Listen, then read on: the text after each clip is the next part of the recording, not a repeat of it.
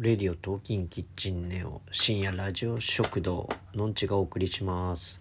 今日は、えー、虹色カルテを見たよという、えー、話をしようと思います、えー、テレビ朝日、え木曜9時、えなんとこの作品、え岡田義和先生の作品ですよ。はい。私がもう大好きなえー、先生ですね。うん。いつかお会いしたい、えー、岡田義和先生。もう最強ですよね。最強の脚本家だと思ってるんですけどもね、はい、今回は何だろうお医者さん系ドラマですね。うん。ね高畑充希さんが主役で、えー、医者で患者っていうねそういう設定の井浦新さん曰くね最強じゃんっていう医者で患者最強じゃんって言われてますね。うん。ね井浦新さんね今回の役いいですね。そして私の好きな役者、えー、北村匠海さんねいいですね。表情といい声といい動きといいもう、ね、近年まれに見るいい役者さんだと私は思ってますね歌も歌うんですよね。そしてえー、ね足立由美さんも出てますよ。水野美紀さんも出てます。そして三石健さんも出てる。もうすごいったらありゃしない。ね今回はなんだろうあの泉谷しげるさんも出てるんですがあのあとね元冬樹さんも出てますね、うん、まあいろんな人が出てるわけですがあの今回2話目だったんですけど1話目も結構泣かされましたね。良かったですね。そして2話目も良かったですね。うん。今回はね男のくせにとか女のくせにとかなんだろう先輩のくせにとかそういうそういうの嫌なんですっていうようなストーリーだったんですけれども分かりますね。うん。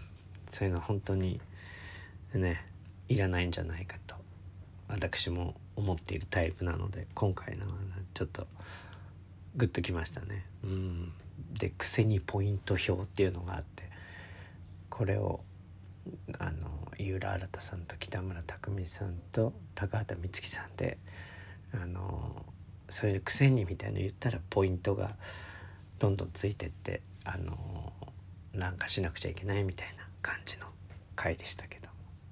ね良かったですよ本当に。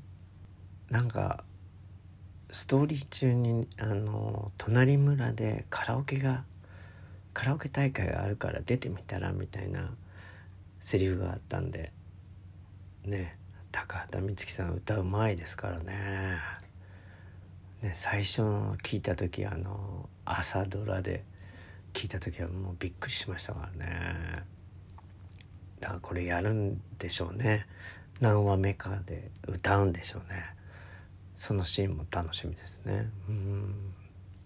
でなんか3人一緒に暮らしてるんですけどその家がまたなんかいいんですよね。でで自分とこで野菜作ったりさなんかジャム作ったりなんかいい感じですね。なんかこういう風にね生きられたら随分幸せなねあの人生だなと思いましたしあるんですかね実際こんな感じの村みたいなのはね。うん。まあ、これ見てる限りできそうですもんね。うん。なかなか東京の人がそのそういう田舎暮らししようと思って行くと結構阻まれたりするっていう噂も聞きますけどね、うん、こんな素晴らしい村があるなら住んでみたいですね。うん、まあそんな感じであのこのドラマはね今のところずっといいですね。うん、まだ見てない方是非見てください。コンクールではもうかなりおすすめな方なんで、う、私はもう一番おすすめと言っていいと思ってるんですけどねまあドラマっていうのは最終回見るまでね評価しづらいところありますけども今のところ最高ですね。ぜひ皆さん見てみてくださいのんちでした